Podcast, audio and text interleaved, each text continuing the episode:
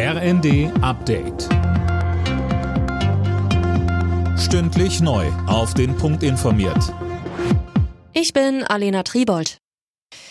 Im Berliner Kanzleramt haben sich Vertreter von Politik, Arbeitgebern und Gewerkschaften getroffen. Bei dem Auftaktgespräch der konzertierten Aktion ging es darum, wie die Bürger bei all den Preisexplosionen entlastet werden können. Konkrete Ergebnisse gab es noch nicht. Es soll aber weitere Treffen geben. Die Teilnehmer sprachen von einem guten Auftakt. Kanzler Scholz schwor die Bevölkerung auf schwierige Zeiten ein. Er sagte, Wichtig ist mir die Botschaft, wir stehen zusammen. Und wir wollen, dass alle Bürgerinnen und Bürger gut durch diese Zeit kommen. Schülerinnen und Schüler genauso wie Rentnerinnen und Rentner, die Unternehmen genauso wie ihre Beschäftigten.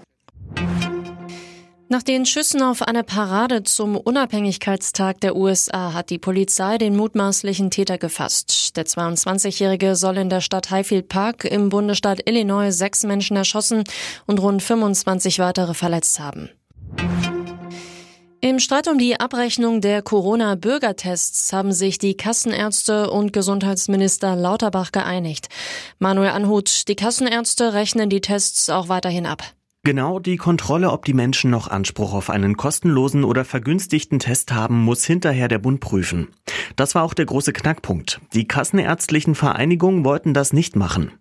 In einem Brandbrief an Lauterbach kritisierte der Verband die neuen Regeln als zu bürokratisch und nicht kontrollierbar.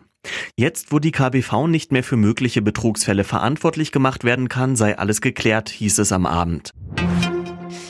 Die Dürre in Italien spitzt sich weiter zu. Jetzt hat die Regierung für fünf Regionen im Norden den Ausnahmezustand ausgerufen und stellt 36,5 Millionen Euro zur Bekämpfung der Wasserknappheit bereit. Momentan sind rund 30 Prozent der Agrarproduktion in Gefahr. Städte rationieren bereits Wasser. Die Tennisprofis Jule Niemeyer und Tatjana Maria spielen heute erstmals in ihrer Karriere im Viertelfinale von Wimbledon. Die beiden deutschen Überraschungen treffen direkt aufeinander. Maria sagte bei Sky. Ich glaube, wir kriegen das beide ganz gut hin, dass wir da äh, rausgehen, unser, versuchen unser bestes Tennis zu spielen und dann äh, danach ist aber auch wieder alles in Ordnung.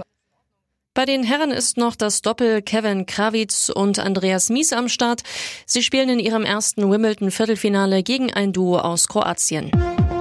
Alle Nachrichten auf rnd.de